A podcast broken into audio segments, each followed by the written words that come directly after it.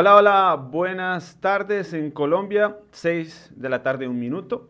Muy puntuales hoy para esta parada del el bus del ciclismo femenino. Sean bienvenidos, como de costumbre, a nuestro programa especializado en el ciclismo femenino, pero siempre con un formato diferente a todo lo demás que tenemos aquí en ciclismo colombiano. Muy descomplicado, muy relajado y sobre todo para eso tenemos a la chofer, la que manda aquí, a Natalia Santamaría, a quien le doy la bienvenida hoy en medio de, del espacio de esta pantalla. Por favor, no vayan a empezar desde tan temprano con el tema de la cámara de Natalia. Sí, no, se les demora. Esa vuelta se les demora. Pero bien, ¿qué más, Eddie? Bien. ¿Qué se cuenta? Muy bien. Aquí un poco más descansado, por supuesto. Eh, tenemos en pantalla a las protagonistas, como no, de esta semana del ciclismo femenino.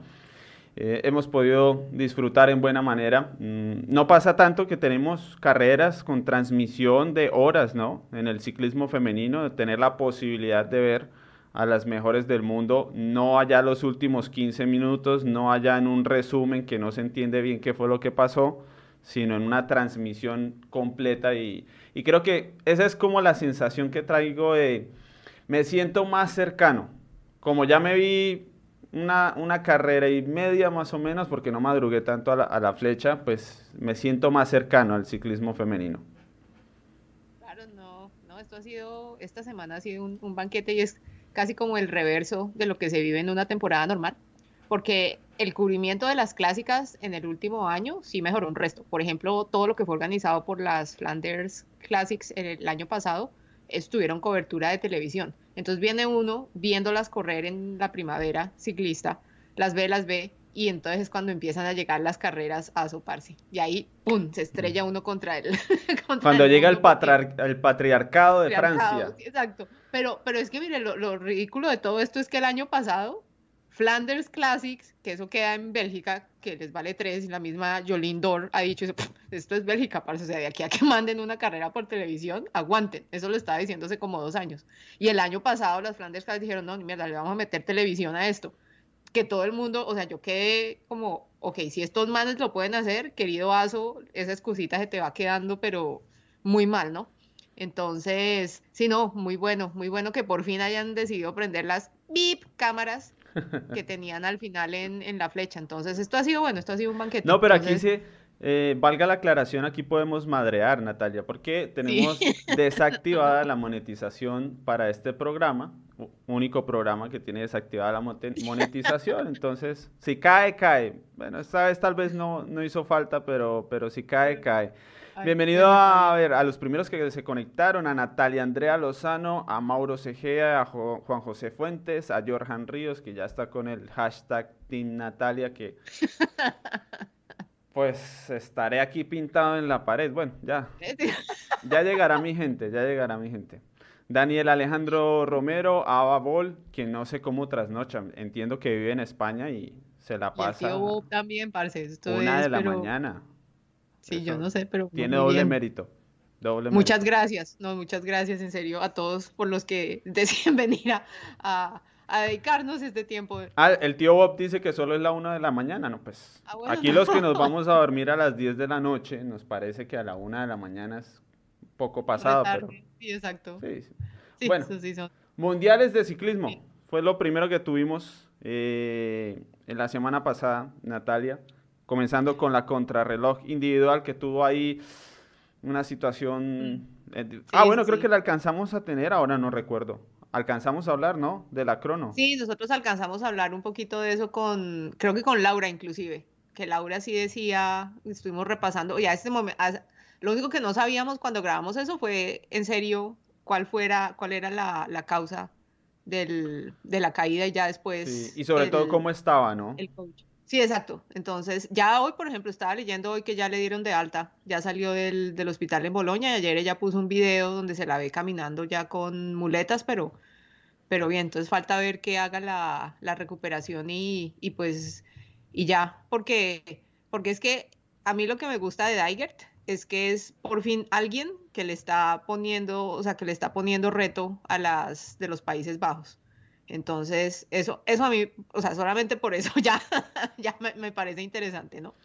Que trata como de, ponerle contrapeso al dominio que ha tenido Países Bajos en, en las contrarrelojes mundialeras. En las olímpicas sí, Kirsten Armstrong no les ha dejado ver una, las que ha competido, pero pues eso es como, como chévere porque sí, yo lo voy a decir. Aparte de que pues obviamente son muy poderosas, tienen mucho talento, pues también uno se mama llegando a ganar todo, entonces sí ya. Entonces por ese lado pues bien, entonces falta ver que se recupere. Pero según yo recuerdo, justo antes de la caída estaban diciendo que la estaban tentando por fin hacer temporada europea ahora parecía, yo recuerdo que lo leí en algún tweet, no sé qué. Eso estaban diciendo, pero es que a mí eso sí me parece difícil, Eddie. Yo la veo difícil. La única forma que yo creo que, o sea, lo, único por lo cual ella consideraría moverse, yo creo es que porque la deben estar tentando con muy buena plata o algo así. Porque es que el, grupo de trabajo que tiene ella aquí en Estados Unidos, eso es, pero que ni mandado a hacer. O sea, tiene, vive como a dos cuadras de Kirsten Armstrong, que es la entrenadora. La, la dueña del equipo, la manager del equipo donde ella corre, vive en el mismo edificio como cuatro pisos arriba. Entonces, digamos que tiene un, todo toda la, su villa de soporte está, está con ella. Y Daigert, ella es más patriota que Elisa Longoborghini con Italia, parece. Entonces ella vive muy feliz acá en Estados Unidos. Yo no sé, o sea, la tentación en Europa tiene que ser muy fuerte para que esa mujer quiera irse por allá. Entonces, esa es una de las que, uy, hasta que lo vea de la boca de ella o de la cuenta de ella, lo, creo porque no, sinceramente yo no la veo. No, y ahora se complicó. De su, patria. Sí, exacto. Sí. Yo creo que todo el mundo, cuando salió ese rumor, pues se hablaba como desde el sentimiento de querer ver el contrapeso, ¿no? Eh, el deseo de querer ver el contrapeso. Entonces todo, sí, sí, para Europa, Chloe, vamos para Europa. Sí. Pero esos no son los planes de ella. No, y es que además una de las vainas que ella ha dicho siempre es que ahí en pantalla tenemos a Lauren Stevens. Ella es la compañera de Diana en el TIPCO. Diana le estaba haciendo barra en los mundiales. Diana le estaba haciendo barra en la flecha balona. Entonces, ahí como para seguirla. Entonces, ella es Lauren Stevens. Se las presento. para que vayan conociendo a las corredoras. Exactamente. Uy, esta es. No, aquí, aquí tenemos un. Obviamente, los campeonatos del mundo, pues es una cosa. Omer Shafira o, ya, o la otra de que corre ahí con el Israel, con el Canyon SRAM. Pero, pero bueno, entonces volviendo al, a lo que estábamos hablando, pues esperemos a ver, porque Chloe, ella también tiene una cosa y es que ella no solamente le hace la contrarreloj, sino también de ella es lo de la pista con la persecución individual. Y la pista, la base del equipo gringo está aquí en Estados Unidos. Entonces yo no sé sí, o sea, qué tan, qué tan posible sea ese viaje a Europa si ella necesita entrenar con el equipo de persecución. Entonces, es que esa es el, es que esa es la, ese es el, el, el, arandela con Chloe, con Chloe, que ella tiene pues su, su reto para la pista, entonces pues toca esperar a ver. A ver, pregunta corchadora, ¿cuántos años tiene Chloe Diger? Como 22. Ah, no, es que le queda, le queda mucho, le queda mucho. Hay, hay que dejar el afán, hay que dejar el afán. Eh, exacto. Esos procesos son normales. Pasa lo mismo con, con Van Der Poel, que todavía no quiere, primero en esa juventud quiere hacer las otras modalidades y como calmar ese deseo de hacer las otras modalidades y seguramente después se va a enfocar de, de lleno a la ruta. Eh, pero yo creo que ya debería, debería terminar, me parece a mí, corriendo en Europa. Sería como lo más normal. Veremos, veremos. Sí, a Van Der Poel lo están extrañando en en, la, en, las, en las, competencias de, de, ciclomontañismo que están retomando. Esos comentadores no hacen sino echar suspiros. En el short track y en la, hoy de, la de hoy de cross country, ay, Vanderpool, ¿qué está haciendo? ¿Por qué no está Vanderpool aquí? Hoy de hecho estaban diciendo que como habían cancelado un poco de, de, de, las etapas del Big Bang Tour, entonces estaban diciendo, ¡eh! Vente para acá que hay mundiales, véngase para acá que aquí tenemos carreras. Entonces. Uy, no, pero esos viajes. Pues, están muy difíciles.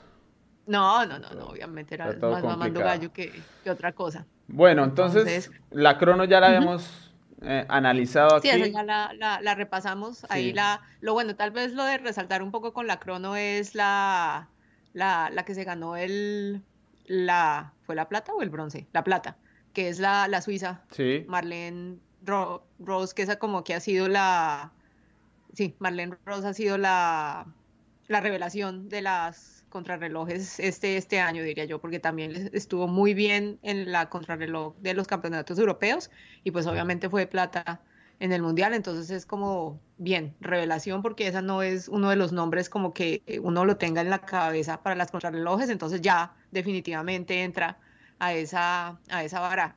Ellen Van Dijk, sí, eso desde siempre ella ha sido, esta es una, y esa es una de las que a mí más me gusta ver haciendo la contrarreloj, porque es que la forma y el estilo que tiene mm. ella en la bicicleta, eso es perfecto. Más que es de las más altas, ¿no?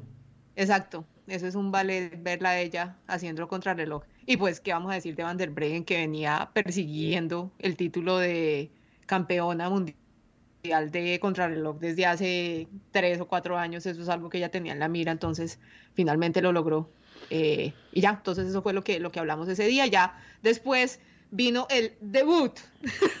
El debut, eso, aquí lo importante no es lo que hicieron las corredoras, no, no, no, no. Aquí lo importante fue el debut de Natalia Santamaría como co-comentarista en la red de ciclismo colombiano en directo. Si se perdieron esa transmisión, ya Lina en este momento está buscando el enlace, nuestra community manager periodista que está acompañándolos en el chat, está buscando el enlace de la transmisión donde estuvimos con Diana Peñuela y con Natalia Santamaría. Eh, creo que la pasamos bien, logramos un formato muy ameno porque sabemos que con el ciclismo femenino es, es, mejor así, ¿no? Al final de cuentas es todo comenzar casi desde ceros con ustedes, la afición, y ustedes aquí en el chat pueden hacer las preguntas que quieran. Ah, aquí para Miguel Alvarado que pregunta si estamos en la galería de Velofocus. Velofocus, sí, eh, así es el nombre de la página web. Eh, entonces, eh, bueno, ahí estuvo el debut para que, para que pasen a verlo. Y bueno, la carrera sin sorpresas, pero al estilo ciclismo femenino. Yo creo que por más mm. que sean dominantes, ver un dominio con carrera donde las favoritas corren al ataque con distancia, para mí sigue siendo mil veces mejor que cuando vemos los otros dominios. No, eso sí, eso sí estamos de acuerdo. Eso es, ah, y la, y la, la, cosa, digamos, que yo decía al final es que es uno de los equipos que se puede dar el lujo de a veces parecer que están compitiendo entre ellas, entre ellas mismas, porque en el momento definitivo, cuando Van Vleuten metió el acelerón, casi que sirvió el ataque de Van der Breggen, porque Van Vleuten como que aceleró, luego Van der Breggen sigue el acelere y fuera de eso, la, o sea, ataca el, el, cambio de ritmo y yo creo que, no sé, eso es una de las cosas que tengo que volver a mirar, si fue que Van Vleuten cuando la vio pasar fue como, uy, ¿y esta para dónde va? O sea, como sorprendida del, del ataque, porque sí, fue, pero ya eso puso a ese equipo en la situación perfecta, porque tenían a Ana al frente asegurando la medalla de oro. Sí. Después venía, pues estaba Van Vleuten con Longoborghini, ya, ya había otra medalla, y atrás venía en el grupo Marian Vos, para cerrar, ¿no? O sea, si no es por Longoborghini, hacen moñona eh, con, el, con el podio. Entonces, es un equipo fuerte, pero también es un equipo que corre como equipo, que tal vez eso es de pronto lo que le falta un poquito a las otras, a las otras selecciones nacionales. Y yo en una parte oí o leí, yo estuve tratando como de buscar la fuente para traerla, y es que, por ejemplo, al equipo femenino eh, de los Países Bajos le meten incentivos para el tema de, de las competencias en mundiales y en olímpicos. Entonces, algo así como que si hay medalla de oro, esta es la plata que se ganan todas. Si hay medalla de plata, esta es la plata que se ganan todas. Y si hay medalla de bronce, esta es la plata para todo el mundo. Entonces les dan como incentivos, no sé si sean todos así monetarios en, plata líquida o algo diferente, pero es igual para todo el mundo. O sea, no es que le van a dar más premio a la que se gane la de oro y al resto diferente, no, sino que hacen repartición igual para todo el mundo. Entonces, en ese sentido, digamos que tratan de alinear los incentivos para que todas hagan el trabajo que, que toca y no sea o sea, y la gloria pues si se la lleve la que gana la de oro, pero al resto le llegue algo más. Entonces... Y eso, eh, pues Natalia, como hablamos de sueldos que no son grandes, esos premios pesan muchísimo. Ya con la gente que gana sueldos, pues claro, eh, hay que meter premios muy grandes o si no, no va a tener tanto impacto, pero creo que en las mujeres eso sí puede convencerlas y motivarlas a correr haciendo caso. Sí, sí, sí, sí, exactamente. Entonces, no, ese equipo, y pues obviamente lo que yo decía en Twitter con eso, cuando la gente decía, no, pero ¿por qué tan fuertes? Es que definitivamente qué dominio el de los Países Bajos. Y es, vayan, échenle un repaso a lo que esa federación hace en términos de apoyo a procesos y el calendario nacional de, de carreras que tienen, que es una cosa bárbara. Inclusive Diana Peñuela en la transmisión nos contaba que la compañera de ella que viene de, de, de, los Países Bajos dice que ellos tienen carreras, o sea, carreras hay casi que todos los días de la semana menos los viernes, una vaina así en donde si usted quiere ir a competir un día, hay alguna carrera a la que puede participar femenina. Entonces, pues obviamente así es algo que ya como que tiene, tiene la, la infraestructura para desarrollar ese talento. Entonces, y no es que empezaron ahorita, ¿no? Eso ya viene desde años, desde años atrás. Entonces, digamos que en eso pues nos llevan ventaja, pero prueban que se puede sea, prueban que se puede, que meterle a lo de los procesos y eh, con calendarios nacionales y demás da frutos. Lo que pasa es que pues es una inversión a largo plazo que toca empezarla a hacer algún día y esperar a que la cosa esté montada y empiece pues la producción de talento. Eso es como lo básico de, de ahí. Pero si no, estuvieron buenos los mundiales. Vamos a ver aquí eh, la clasificación eh, ah, para tenerla presente. Ana van der Bregen, 1.20 sobre Annemiek van Vleuten, eh, que llegó al embalaje con Elisa Longo Borghini, un embalaje complicadongo, ahí que... se pudo salir de control, ¿no? Por el codo de Longo Borghini. Es que yo creo que, como yo les decía, o sea, cuando antes de, antes de que estábamos llegando al, embalaje final, que estábamos todos jugando ya a tratar de predecir el futuro, que yo creo que es las, de los ejercicios más, ¿cómo decir? No eso es por entretenimiento, porque eso casi siempre sale mal. Exactamente, porque predestino el futuro en una vaina de todo. A pesar de que decía uno, ya, pues obviamente Van der Breggen no la coge nadie. A mí sí me ponía a pensar que como eh, Van Vleuten estaba corriendo con su férula, yo dije, no, imposible que esta loca pueda embalar como, como si nada, porque ya igual en los campeonatos europeos, Van Vleuten le ganó los campeonatos europeos a Longoborghini en un embalaje. Sí, me acuerdo. Así que calcadito. Longoborghini la dejó atrás cuando según lo que dicen todos los que saben de esta vaina, dicen, no, no, no, usted tiene en esto la mejor posición es llegar, o sea, si van dos ya para disputar ese embalaje, es mejor ir de segundo y no de primero, como para tratar de sorprender y no perder ahí la nuca de estar mirando en qué momento es que meten el acelerón.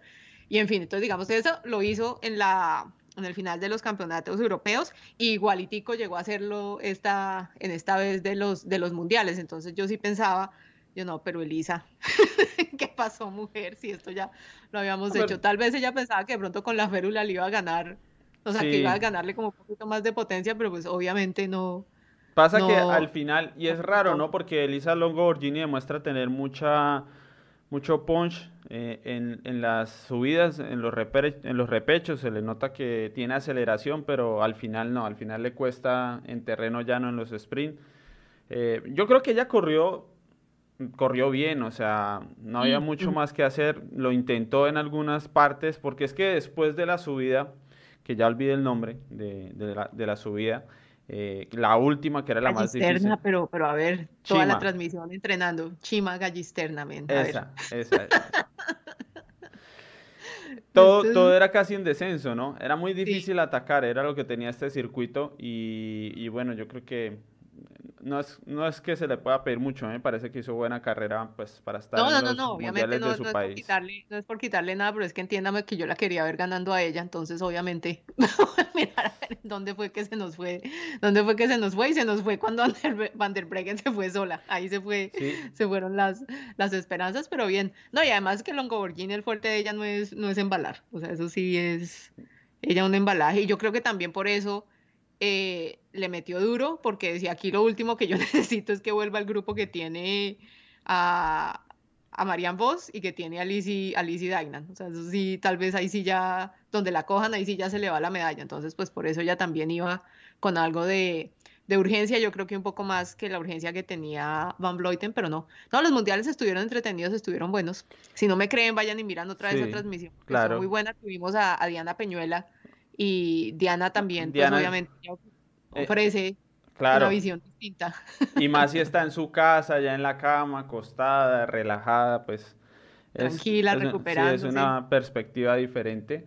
Entonces creo que eso tuvo mucho valor, por si quieren darle un, repaso. Sí, estuvo, estuvo, estuvo. Colombia, selección colombiana. Eh, yo digo, yo digo, eh, antes de que venga Natalia, que el, riesgo cuando Paula Patiño empieza a conseguir estos resultados es que de una vez nos metemos en el cuento, todos. O sea, seguramente en primera instancia ella, porque se ve con la capacidad de estar con las buenas, con las mejores. Y luego eh, la afición, la poca afición que hay sobre el ciclismo femenino. Y bueno, eh, no sé, los técnicos también, aunque los técnicos son más dados a ver la cuestión de procesos, a ver la, dificultad que trae conseguir resultados seguidos. Pero, pero sí, yo creo que eso, eso nos venía sucediendo. Yo lo estaba analizando y yo decía, bueno, en realidad es normal. Paula Patiño ha corrido muy pocos mundiales. Sí, no, además es que es una cosa y es, es, esta, a mí, por ejemplo, esta temporada con la pandemia y como ellas no han podido tener una temporada normal en serio de preparación, yo no, o sea, para mí todo lo que todo lo que pase es que no sé. O sea, si antes no sabía, ahora sí que ahora sí que menos. Y con Paula lo que estamos es descubriendo los límites de Paula. O sea, eso no en todas las carreras, o sea, en el Giro Rosa en esa etapa tan larga descubrimos que a Paula las de 180 le cuestan, ¿no? Ella llegaba, nos decía que hacia el final ya sentía que le faltaba como ese poquito de energía para el remate en eso. Entonces, esto es, estamos descubriendo los límites con ella porque yo sí creo que el calendario de carreras de ella este año venía más cargado y con la reprogramación de todo quedó más cargado y más junto todo. Entonces, yo digo que esto ha sido un aprendizaje en términos como pues de medir los límites, saber hasta dónde va, cómo va con lo de la recuperación y, y demás. Sinceramente, y esto sí yo lo digo de corazón llegando, y no es porque yo sea derrotista y no reconozca el valor de lo que ellas tienen, pero es que las carreras de un día y sobre todo el mundial son carreras que eso es difícil porque son de eliminación y se requieren de mucha suerte. Y a eso súmele que llegan únicamente tres sin tener como buen soporte en términos de estar seguras que no les falte la hidratación, que tienen lo de las geles y demás, porque es difícil en términos de logística cuando uno lleva un equipo chiquito porque no tiene carro propio, sino le toca compartido, y fuera de eso, si le ponemos encima la restricción de las con los, protocolos de, del COVID, entonces se vuelve aún más difícil porque es que no podemos tener a un poco de gente ahí que esté pendiente para darles eh, lo el agua y las geles eh, con piso a tierra, entonces, con pie a tierra, perdón. Entonces es, es difícil. Realmente yo decía a ellas, pues digamos que esto se vuelve, vamos a mirar hasta dónde llegan. Vamos a mirar hasta dónde llega. Tengo que decir que total admiración con Carolina Opegui, porque yo al principio la vi a ella eh, como muy en el, en el, sí, como al final del grupo, y yo dije, esta mujer en cualquier momento la van a cortar, se nos va a quedar para atrás y la van a sacar del, del circuito. Entonces yo sí, digamos que vi a Opegui como muy, muy atrás, pero no, Opegui la guerrió y la terminó. Entonces, bien, bien por eso. Carolina lo, lo hizo muy bien, eh, y, y, yo creo que lo, lo que más se valora aquí es el proceso que se va dando. No son muchos nombres, pero Daniela Tortuga es muy joven, es una corredora sub-23.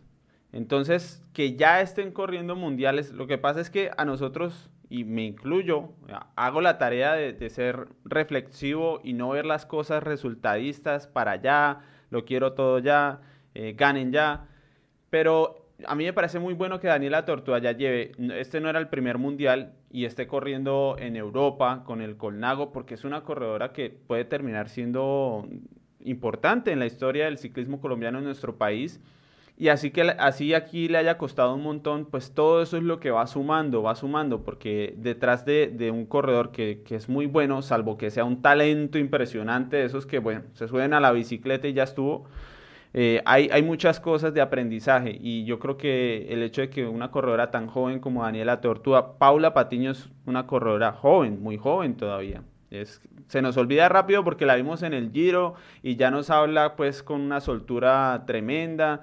Eh, y nos cuenta y demás. Pero Paula y Diana son muy, eh, y Daniela son, son muy jóvenes, entonces es un proceso que a mí me parece en esos casos puntuales que va muy bien. Y por más que ahora seguramente queríamos ver en el Mundial, no sé, más adelante, y yo creo que Paula Patiño era la primera, yo, yo estoy seguro que ella era la primera que se imaginaba más adelante, pero espero y supongo que en Movistar tiene gente que le va diciendo que, que tranquila, que, que, hay que tomar las cosas con calma, ¿no? Y si no, pues nos tiene a nosotros, porque nosotros sabemos que Paula nos escucha, ¿cierto? Eh, todas, y, bueno, entonces ahora hablando de la flecha balona. Y Van Bloiten, Van Bloiten porque le toca empezar a hablar español, entonces seguro, hola Van Bloiten, yo sé que tú estás con nosotros hoy.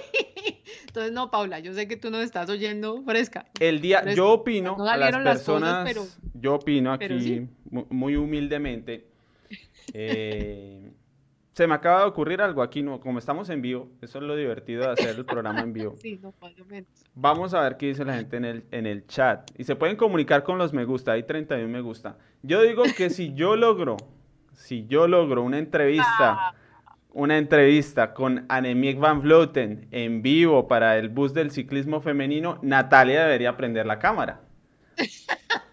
Me parece, es un esfuerzo, no es fácil llegar con la mejor ciclista del mundo que venga aquí y además nos tocaría hacerla en inglés llanero, eh, trancado.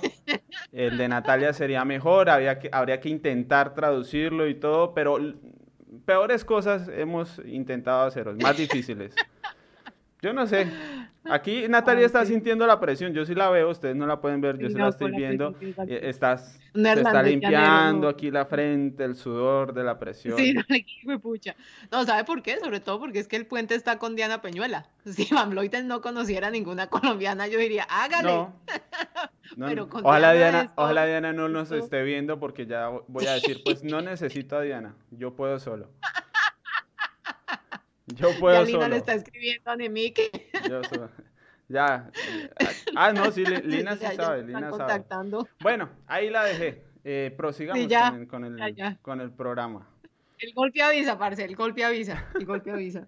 Pero sí, no, no, no. Entonces está- estábamos con, con lo de Paula Patiño, eh, 55, ¿no? Puesto 55 a 1401. Estoy seguro que ella se imaginaba más adelante. Exactamente. bueno, Pero es- miremos, miremos la compañía, solamente como por quien llegó por ahí. Entonces, por ejemplo, Ashley Mullman, ella es, ella se cayó, pero Ashley, digamos que era una de las que la gente tenía ahí como para, para esa subida. Entre otras, Ashley este año está corriendo con el equipo de Marianne Vos y el próximo año pasa al Bols Dolphins, que se va a empezar a llamar SDX Works, creo que va a ser. Sí. Entonces, digamos que ese ha sido como el, el traslado de. Al lado del de Van Vleuten, este de- el paso de, de Mullman a, al, al Bolsdorfman es el otro que está, ¿no? Que, que ha movido, que ha movido el, el ciclismo femenino, básicamente, porque ya empieza a ver como se ve el Bolsdorfman necesitando, bueno, y aquí a quién vamos a poner cuando Van der Breggen se baje de esto en el 2000, después del 2021, y también les toca reemplazar a eh, Chantal Van der Broek Black, entonces pues estamos mirando ahí ese Ah, no, O sea, que ahora es, leí, no sé si fue José Bin que dijo que ahora era Chantal Black otra vez.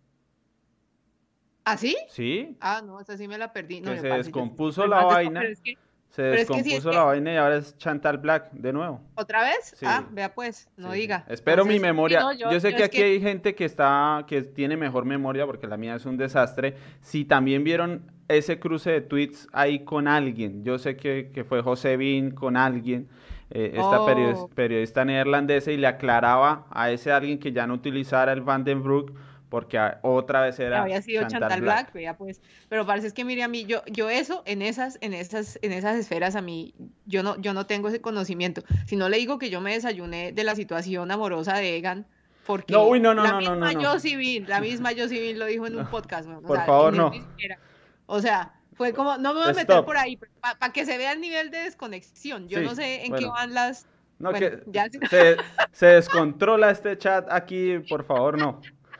Que ese, ese tema es, es demasiado nivel. Tratemos de enfocarnos en, en lo, Hay petición especial de Lina. Un momento que hay petición especial de Lina. en lo Entonces, que ella quiere ir a hablar un poquito sobre Leanne Lippert de 22 años y que está haciendo. Ah, bueno, entonces, si tenemos revelación en las contrarrelojes con Marlene Rus, Leanne Lippert ha sido la revelación, punto, en términos de, de las carreras de, de ruta este año, porque ha hecho una temporada súper, súper fuerte y además es re jovencita porque tiene 22 años.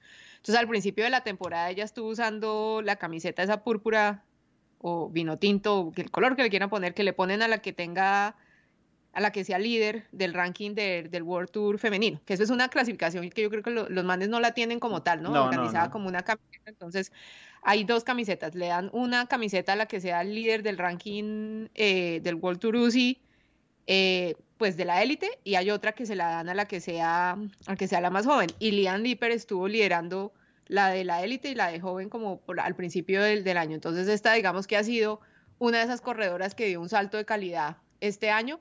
Otra vez la gente lo que hace es preguntarse ahorita que si es efecto pandemia, que no todas están tan fuertes como están. Entonces estos jóvenes talentos que han brillado, por ejemplo, ellas y también las, las del Poleca con eh, Lizzie Banks, em, eh, Michaela Harvey, y todas ellas han como que han, digamos, subido ya esa primera línea, a tener atención de primera línea, que eso, el, por ejemplo, la temporada pasada no se vio. Entonces, Lian Lipper es una de las que ha salido sólidas esta, esta temporada porque ha agarrado muy, muy buenos resultados. Inclusive, en el, en el final del Mundial, ella estuvo ahí en ese grupo al frente dando la pelea del grupo de que se escapó eh, Anna van der Breggen. Entonces, digamos que es una de esas jóvenes talentos que vienen en su vida. Toca esperar a ver si logra solidificar eso la próxima temporada cuando, Dios quiera, las cosas vuelvan otra vez a la, mm. normalidad. A la normalidad.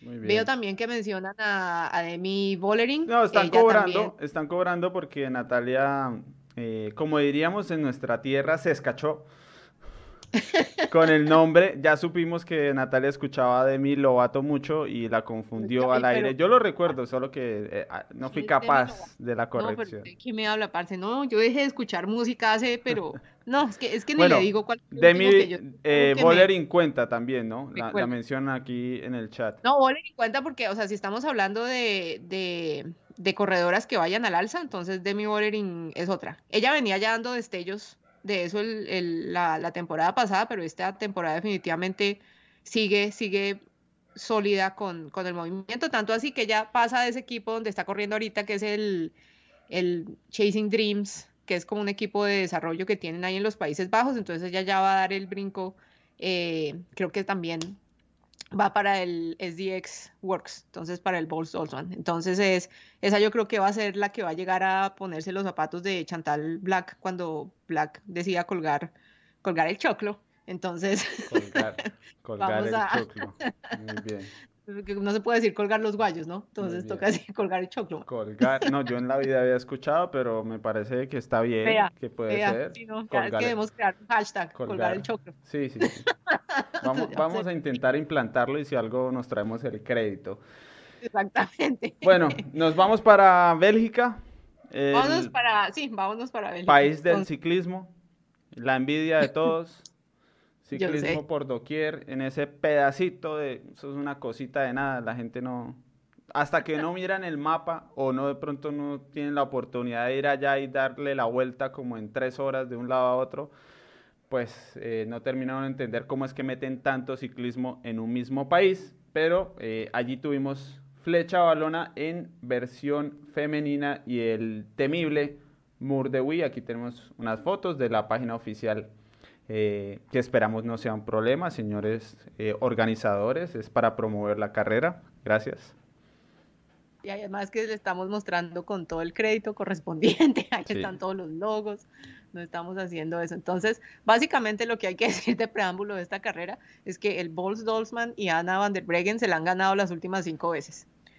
Si hay un equipo y hay una ciclista que sabe cómo se gana la Fletch Balón femenina, es el Bols Dolzman y Ana van der Breggen. Entonces, partamos de ahí. Que o sea que... Ya, eh, saben cómo es la vaina. O sea que Alejandro Valverde lleva toda su vida siendo la Ana van der Breggen del ciclismo masculino. Básicamente, básicamente, porque es que Ana, Ana, la ganó, Ana ya se la ganó seis veces, ¿no? Y seguidas. ¿Cuántas ah, tiene Valverde? No, le falta, le falta. ¿Cinco? No, le falta. No. y además esta, esta, esta, estaba interesante porque yo sí quería ver, porque entraban Marian Vos habiéndose la ganado cinco veces, y entraba también Ana Van der Breggen ganándose las cinco veces. La diferencia es que pues Van der Breggen se la había ganado las últimas cinco veces seguidas. Entonces, en el Mur de Uy, la reina antes de que llegara Ana Van der Breggen era Marianne Vos. Y cuenta la leyenda que cuando Ana Van der Breggen corría en el equipo con Marianne Vos en el, en el Rabo, en el Rabo Live, en algún momento Marianne Vos le dijo a Ana Van der Breggen dónde tenía uno que atacar en el mur de Uy para poder ganar sin morirse, ¿no? Entonces como que le soltó el secreto de, es que mira, lo que pasa es que ellas no ganan porque atacan donde no es. Este es el punto donde tú tienes que atacar. Vos le soltó ese secreto a Van der Breggen y hasta ahí le llegó la, racha. Con, con Flash Ballon, obviamente. Está bien que está lo estratégico, pero, pero igual es que hay que tener los vatios, ¿no? Hay que tener las piernas para, para ejecutarlo, porque O sea, Natalia puede escuchar que Marian Vos le diga dónde tiene que atacar, pero de ahí a que pueda ir al mur de Wii y ganar la flecha, pues hay un pero paso. Gateando de pronto, gateando. Hay un paso, sí, Básicamente se logra con eso. Pero no, digamos que es como para saber que de todas maneras esa subida es una de esas que si a la gente le, le viene bien, entonces no es sino que le digan cómo es la comba y vea, este dominio de 5 o 6 años ahí donde no la suelta. Y obviamente en el Bolstolzman es que no hay ni que preguntarlo quién va a ser la líder para el día de hoy, ¿no? Entonces, entonces sí es, sí es una cosa... Es curioso, desde lo estratégico, el, el, que no muestren la alternativa, ¿no? Uno creería, bueno, si, si fijo vamos a perder, fijo hay que hacer lo posible por, por plantear otra cosa pero es que desde afuera, esas cosas sí desde afuera se ven diferente. Allá entre los técnicos y demás, ellos, no sé, tienen como más fe eh, o quizás más miedo a, moverse desde lejos y igual quedar de 20 eh, cuando se puede quedar segunda o tercera. Entonces, juegan muchas cosas, pero sí, yo creo que sobre todo en este final, es que esta carrera sufre mucho con ese final. Es un final muy cerrado y cuando hay un ciclista que, eh, o una ciclista no sé cuál, cuál vamos a utilizar para une, une cicliste, para no estar manejándome con los géneros. Cuando le encuentra el tiro al muro es un complique, ¿no? Y está en forma cada año, es, un, es complicado porque el muro es el mismo y es muy preciso y entonces eh, se genera esa hegemonía pues que, que, tampoco es como, como lo ideal. Pero el recorrido lo han ido metiendo eh, y en el caso de las mujeres también entran esos cambios al final con unas subidas adicionales, pasa que no son subidas tan complicadas, ¿no? Entonces, sí, exacto. Digamos que esta vez eh, trataron como de mover un poco la cosa porque quitaron, eh, se me olvidó cuál era la subida, empieza con Che. La, quitaron esa y la reemplazaron, la, la, el, cuál? No, no sé, no sé cuál subida. Empieza la que estaba antes. Antes había una subida que empezaba con Che. Ahí seguramente en el chat de pronto alguien va a decir el Che, Che, algo así. Y entonces la quitaron y pusieron esta otra nueva para tratar como de, romper la de romper la, vaina y, sí, como para tratar de generar de pronto que alguien tratara de escaparse y llegar solo, algo parecido a lo que hizo Urán, pues. Entonces, en la carrera masculina, como para tratar de, de, de, alborotar eso un poco, pero pues no, realmente a mí me sorprendió porque el Trek corrió agresivamente, pero agresivamente en el sentido de que pusieron, a, pusieron un ritmo infernal entre Audrey Cordon Rago y eh, Ruth Winder empezaron a meterle un ritmo pero infernal a ese pelotón después de que coronaron el primer paso por el U y eso arrancaron y nos fuimos con toda. Que en un momento yo creí, yo, bueno, pero ¿quién? Esa es Marco Antonio, gracias. El code de Sheraf. Ese es. Lo quitaron y pusieron este otro como para tratar de, de mirar a ver si cambiaba un poco la estrategia con la que la jugaban y ya. Pero bueno, volviendo al caso, el Trek se grafé, eso puso un ritmo bestial después de ese primer paso por el Wii, en algún momento yo dije, ¿quién se quedó? ¿Cuál es la favorita que se quedó atrás? Que estas mujeres están, pero yendo a toda después de ese primer, después de ese primer paso. Entonces me pareció que de pronto yo estaba esperando eso, seguramente es que Lizzie Dainan se va a tratar de ir en solitario o de pronto Longo Borghini se va a tratar de ir en solitario, pues para mirar a ver si le meten un poquito de presión al, al Bols y fue chistoso porque lo que pasó es que, claro, estas mujeres empezaron ahí, obviamente, empezaron a, a quedarse un poco de ciclistas, pero ya cuando tocaba hacer el giro para efectivamente tomar la posición y quedar adelante en la, en la base del, del muro, el Bols Dolzman, muchas gracias, nosotros lo tenemos desde aquí, venga pues Ana, la dejamos aquí lista para que empiece usted tranquila eh, y con espacio en la subida. Entonces fue como muy, muy chistoso, eso sí me dejó como... Eso lo hemos visto antes, ¿no? Que, que, el equipo hace un trabajo a lo que parece ser un ataque lejano y a veces, bueno, puede ser que, que la líder simplemente no tenía las piernas y dijo, no, la verdad si, si ataco aquí no hago nada. Eh, eso a veces ocurre. Porque cuando empieza el trabajo, pues todavía no tienen claro eh, qué sensaciones llevan. Entonces, bueno, eh, Puede ser, puede ser. O simplemente esa era la estrategia y bueno, no, no se pues entendía. Pues sí, no, de pronto no funcionó. De pronto querían con eso a ver si de pronto llegaba Van der Breggen un poco más cansada por ponerle como un ritmo más, más pesado. Entonces de pronto digamos que eso le iba a quitar algo de explosividad, pero no. Una de las cosas que tal vez yo creo que si hubiera una que se le hubiera medido a tratar de hacer algo diferente, yo creo que hubiera sido Cecilia Outro Ludwig. Y la tristeza con ella fue que tuvo un problema mecánico y entonces eso la, la dejó en la última vuelta ella tuvo un problema y entonces tuvo que tener asistencia del carro y eso la puso a perseguir por un rato, entonces yo creo que ya ahí perdió, perdió pues obviamente la, si iba a atacar en algún momento ya ahí solamente el esfuerzo que tuvo, hacer, que tuvo que hacer para reconectar con el grupo, ya la puso en modo salvemos batería para lo que venga al final. Pero estuvo chévere porque en algún momento yo dije, ¿será que Cecilia la logra? ¿Será que Cecilia la logra? Pero no, no, no se pudo. Bueno, no se pudo, no se ya llegará. Aquí pueden ver el, el podio, ¿no? Van der Bregen, Ludwig, Bollering, Deinan, Longo Borgini, Mullman, Harvey, Lipper, Voss y Nievadoma. Hay que buscar ese nombre, no lo he escuchado bien. Niwadoma, casi a Niwadoma. No, no, no, no lo he escuchado en, en, polaco. Ah, en el, ¿cómo se pronuncia? Sí, sí, sí, hay que buscarlo, puede ser. puede ser que sea un, ahí llegó... un poco diferente, no, pero... Estuvo bien. Bueno, sin grandes sorpresas, ¿no? Eh, en, en, ese top 10, la verdad es que es un muro y, y en el muro es muy difícil que, que se presenten pues sorpresas, es todo, todo fuerza. Eh, pero bueno, importante que se tuvo la televisión, lo hemos dicho suficiente, pero hay que seguirlo recalcando. Tener televisión, aquí el horario estaba atravesado, pero en Europa no. En Europa igual se podía seguir, se podía ver bien, bien. Así que, pues, eh, yo creo que es un avance. Estuvo bien. Sí, no, eso es un avance. Finalmente es como decirle a Aso, si ve que sí se puede, cuando se quiere se puede. Yo, una de las cosas que me pregunto ahorita es, porque de todas maneras ellos venden estos derechos de transmisión. Entonces yo no sé si estarán como sacando así como diciendo, vendiendo todo lo que se pueda y dijeron, bueno, ya que la gente está llorando tanto por, por estas transmisiones, pues vendamos derechos y ya que tenemos la infraestructura ahí puesta, entonces aprovechemos un poquito esas economías de, de escala. Yo no voy a decir más porque nosotros desde hace, o sea, con los que estamos siguiendo ciclismo femenino desde hace como cinco o seis años, todos los hijos de madres años, eso es una sola puteadera a la cuenta de que organiza esa carrera. Prendan la puta cámara del muro, aunque sea nos ver el final. Pero ¿qué les cuesta si está ahí? Entonces, pues obviamente yo sí le madrugué. Y ahí entre, ¿no? Ahí con la pestaña pues abierta con palillos viendo la carrera porque es que, esto, después de sufrirla tantos años. Vamos a contarle a la gente que por primera vez escucha y dirá, bueno, ¿de qué están hablando?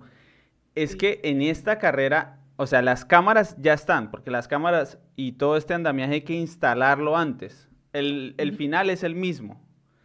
Y simplemente, o sea, no lo prendían, no, no se les antojaba eh, iniciar una transmisión que no era ni siquiera, estamos hablando de las cámaras fijas del muro, porque el muro, el muro de Wii tiene varias cámaras, eh, obviamente por ser tan espectacular y todo esto tiene varias cámaras fijas que dan todos esos planos que año tras año son los planos bonitos del Mur de Wii. Y lo que se pedía era que al menos prendieran las cámaras. Está bien que no arrancaran motos, helicóptero, que es otra cosa, es la inversión grande. Solo que prendieran las cámaras de, del muro para ver el muro de la categoría femenina y no. No. Sí, no, no, es que no se les daba la gana. Y siempre les llovía, es como, mire, no estamos diciendo que le metan producción, que le metan comentaristas, nada, es prendan las buenas cámaras, no más, eso era lo que estábamos pidiendo. Sí, y en el muro, porque imagínense nomás lo, lo mínimo que estábamos diciendo, es prendan las cámaras en el muro, no más, está bien, no muestren nada de lo que pasa, queremos ver ese muro, prendan las cámaras. Y mm. entonces, sí, entonces ahí dicen que sí, yo tiendo la cama con un grito. Entonces, ¿se puede abrir paréntesis? Se puede abrir paréntesis. No, no. por, por mi lado, por mi lado paterno, mi familia es santanderiana. Y cuentan. ¿Quién lo iba a creer? y sí, y sí, y sí, me, y sí me, me consta que mi abuela es de unas de esas santanderianas que planchan con la mano y yo le saqué un poquito la genética a ella. Entonces, sí, sí, sí, sí. si a veces se calienta o eso, entonces que me está saliendo el, Pero hay santanderianos, buena gente. Hay santanderianos más tranquilos como Félix Sierra, que hoy no vino, estará muy ocupado el hombre preparando la garganta para el Giro de Italia. Bueno, creo que con esto cerramos Europa. Sí. Eh, ah, bueno, eh, tenemos que Paula Patiño, pues ah, eh, en la línea con lo que vimos en los mundiales, ¿no?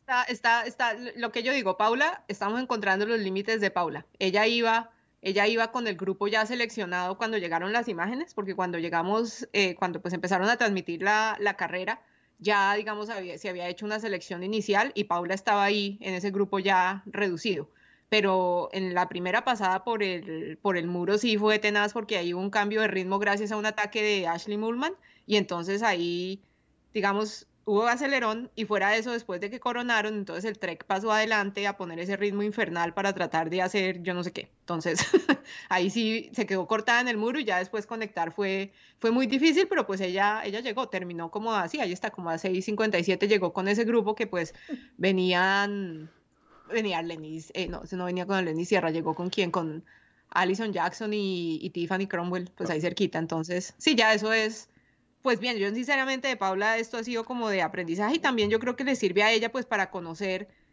qué cargas puede sobrellevar, cómo es el proceso de recuperación, ¿no? O sea, como esas cosas que pues yo creo que ella ella está para hacerlo mejor, simplemente que algo estará sufriendo tras el Giro. Mm. A ver, eh, Lardèche paró cuatro días o tres días, ahora no recuerdo, por ahí estuvo el parón.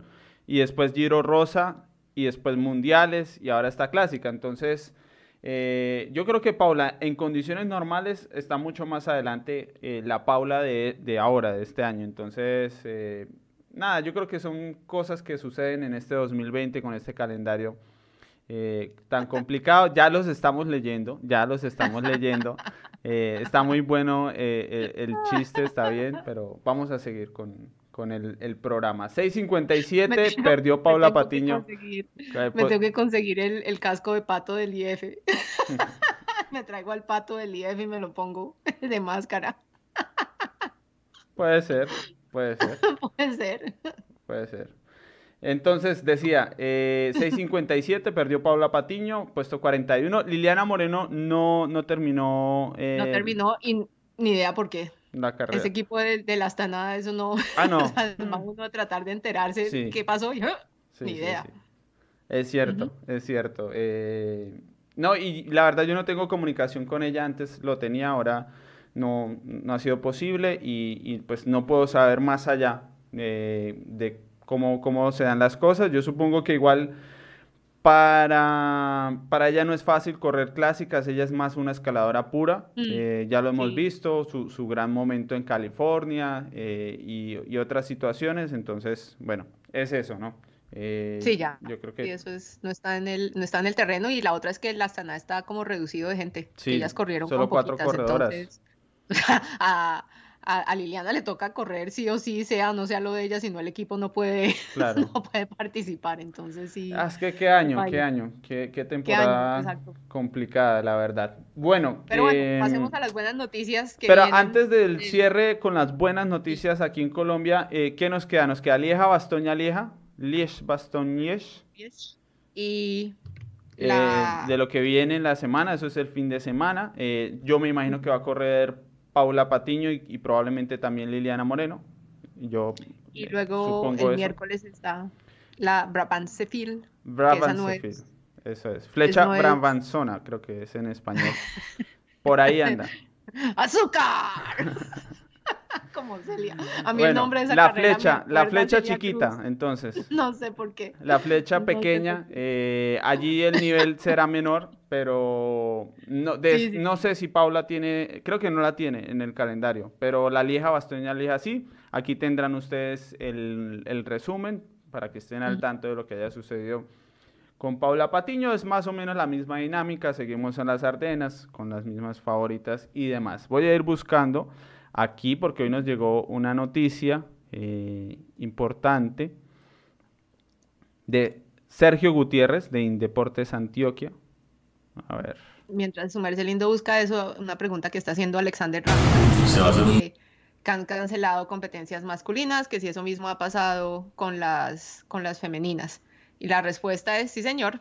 El calendario femenino quedó supremamente diezmado. Las carreras importantes que quedan son pues la, eh, la Liège Baston Liège, está la flecha Barbanzona, como dice Eddie. Luego viene el Loto Ladies Tour Creo que viene la París-Roubaix, Gen Wenbergen y pare de contar. O sea, de ahí como que no va a haber queda, eh, queda algo de pavé y ahí puede ser que se vaya acabando esto. Y ya, y ya se cierra porque no, no tienen no tienen más este, este año, entonces sí fue un, calendario cortico y, apretado. Muy bien, tenemos listo lo que nos llegó hoy, salió aquí hace unas horas, eh, la verdad no lo, no lo vimos venir. Eh, luce interesante. Vamos a escuchar a Sergio Gutiérrez eh, de parte de Deportes Antioquia eh, sobre esta noticia, bueno, que, que nos traen. Se va a hacer un recorrido por las subregiones buscando el equipo femenino de Antioquia.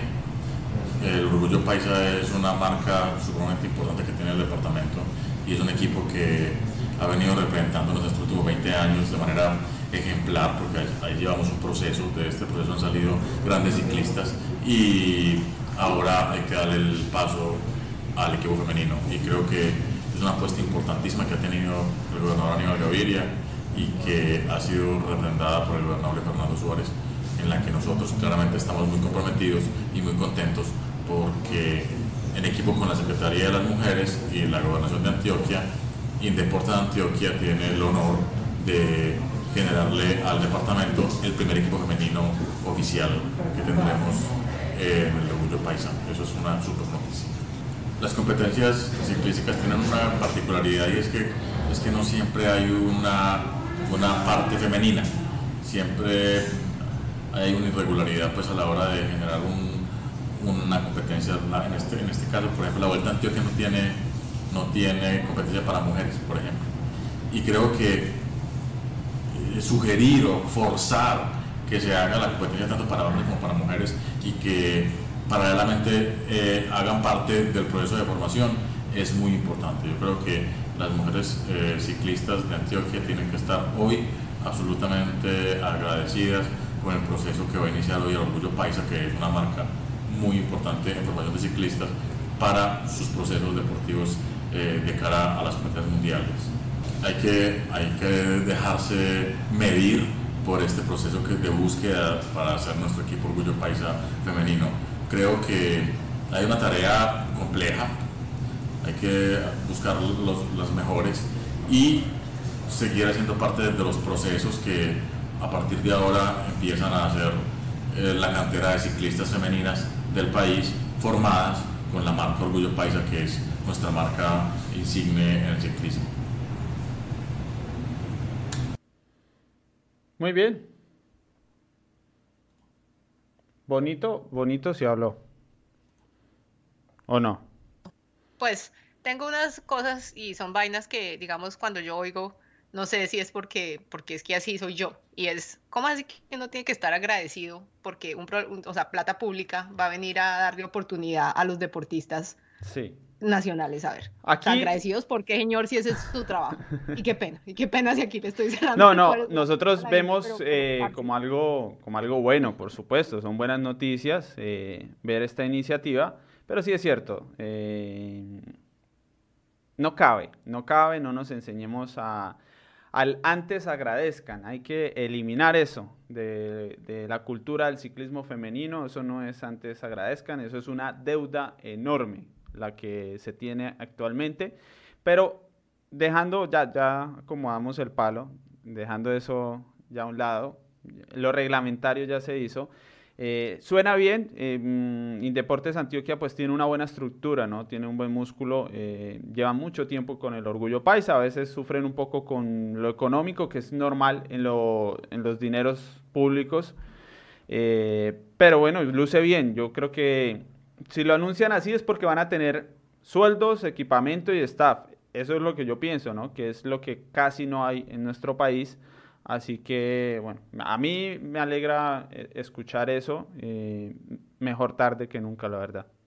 No, no, no, se celebra, se celebra porque el Orgullo Paisa es uno de los equipos, pues, que son como insignia en el, en el lote nacional. Entonces, que ellos hayan decidido meterse a tener equipo femenino, eso ya digamos que esos, esos son los primeros pasos que pueden empezar a mover, a mover la cosa y que otros equipos se animen también a, armar su, escuadra femenina, entonces yo eso lo celebro porque si esos equipos empiezan a hacer esas movidas, uno esperaría que el calendario femenino que tenemos en Colombia mejore, ¿no? Porque pues, no van a armar equipo para tenerlas parqueadas todo el, todo el año, uno esperaría, aunque va y mira y resulta que la Vuelta a Antioquia no va a tener versión femenina este año, entonces así es como, ¿no? ¿En, en qué quedamos, man?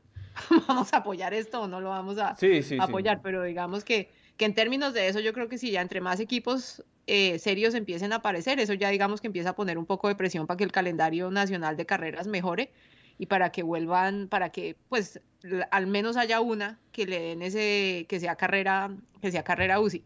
alguien estaba mirando, yo no sé quién estaba leyendo, no me acuerdo si esto fue el Sonja Neteu, como se llame, que le para bolas a, a todo lo que sea no registros. El como se llame, valga la aclaración, no vaya a ser que nos esté escuchando. El como se llame es porque no sabemos si se llama así, no es por nada. Sí, exactamente, porque es así es el nombre que aparece en Twitter, qué pena. Yo tengo una teoría que no es Sonja, sino es Jason, pero eso ya es, eso es otra parte, eso es porque así soy yo, ¿no? Entonces, bueno, entonces el, el asunto con eso es que él estuvo mirando y parece que la Vuelta Femenina a Colombia, que antes era, que la pusieron como categoría UCI, y es chistosa porque era la que iniciaba como el calendario de carreras femeninas en el año. El calendario UCI de Women Elite no aparece o no aparecía esta vez, entonces estábamos mirando si, oiga, fue que no le pidieron el que fuera a nivel UCI o qué pasó ahí con eso, no he vuelto a chequear si es el caso.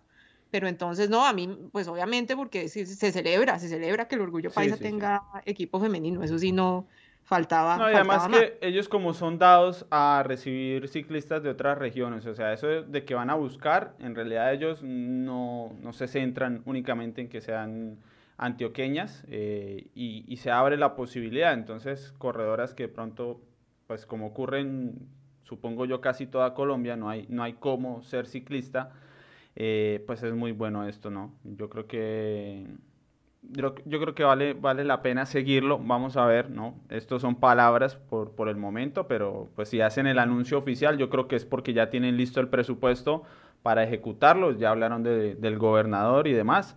Entonces, eh, muy bueno. Eh, de a poco se van sumando, esto de a poco va carburando. Eh, exactamente. Yo creo que eso es, eso es un contagio que debe haber a propósito de temas actuales. Es, es un contagio donde todos... todos van sintiendo que, que, sí, que hay un producto para vender, que es un negocio, eh, más allá de lo deportivo y, y, de la cuestión de equidad de género, también que el ciclismo femenino se puede vender y se puede hacer un negocio donde todos puedan ganar y sacar un, un, crédito, un rédito. Es que es buen producto, digamos que eso era lo que las piedras que yo le tiraba y le sigo tirando a eso es como, ustedes que no ven la oportunidad de negocio que tienen las narices, hermano, o sea, eso es como, por Dios.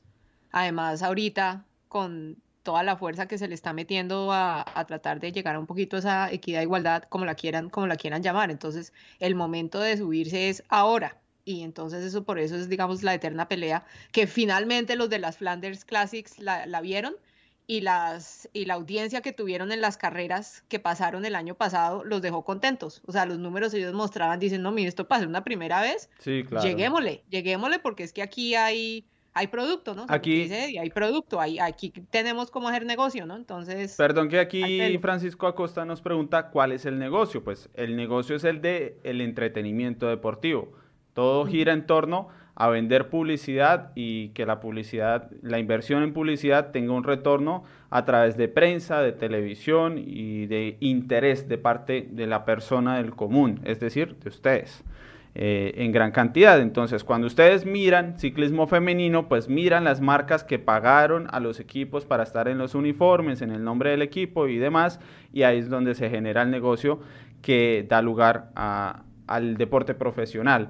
Esa es la esencia, aunque a veces nos parece que no es así, pero sí, así funciona. Y, eh, también, por ejemplo, si uno es organizador de una carrera y uno se mete como patrocinador de la carrera, entonces los patrocinadores los ve uno en las vallas. Si la carrera va por televisión, entonces pues obviamente le llega a todos los que estén vendiendo la, la televisión. Por ejemplo, ahorita en la de las Árdenas, el Balls Rentals, que creo es el último año, este o el 21, creo que ya es el último año en que ellos le van a meter patrocinio a equipos de ciclismo como el femenino, el Balls Dolphins, y las carreras y a las, por ejemplo, las carreras a las de las Árdenas. Ellas digamos que se bajan y ya dejan el espacio para otro patrocinador. Pero uno ve, por ejemplo, todo eso lleno de vallas y de publicidad del Balls Rentals. Entonces, obviamente, digamos que si usted también transmite la carrera femenina, le está dando chance a esos patrocinadores de tener más tiempo de exposición y obviamente pues puede cobrarles más duro porque es que mira, te estoy mostrando no solamente en la carrera masculina, sino en la carrera femenina que tiene tanto número de audiencia. Entonces, digamos que ahí es donde está la parte del, negocio por lado y lado, derechos de televisión, lo de los patrocinios y,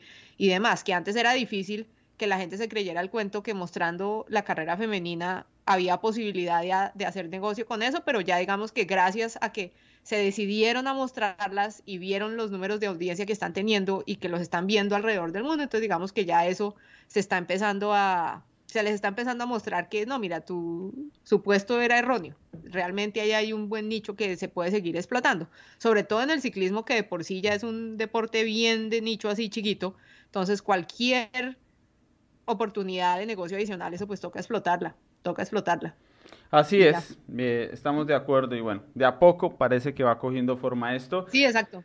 Y ya eso después se va para abajo, porque yo sí les digo una cosa y yo sí creo que esta atención que le están empezando a poner en Colombia a la cuestión de los equipos femeninos es porque finalmente están mostrando las carreras femeninas en televisión y tenemos a Caracol mostrando carreras femeninas y tenemos a Señal Colombia mostrando carreras mm. femeninas y demás. Entonces eso empieza como a apoyar un poco, como, mm, venga, porque esto ya no sé si se ve que lo están viendo que antes ah, el, problema era así, mire, si hay carreras femeninas existen, pero es que si no las vemos.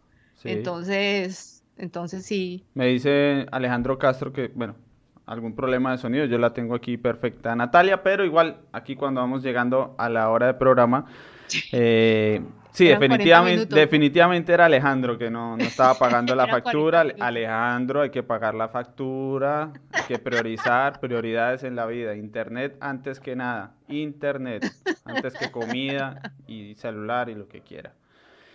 Pues bueno, creo que em, quedamos listos con esta parada número 12. Esto va corriendo, ¿no?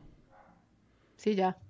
Entonces, 40 minutos, Eddie. Dijimos al principio que son máximos en los En la antesala dijimos, no, hoy está de media hora, 40 minutos, pero siempre nos, nos enrollamos, como dirían allá en tierra de, del tío Bob y demás. Así que muchas gracias de verdad por acompañarnos en una parada más. Eh, estaremos en, dentro de ocho días.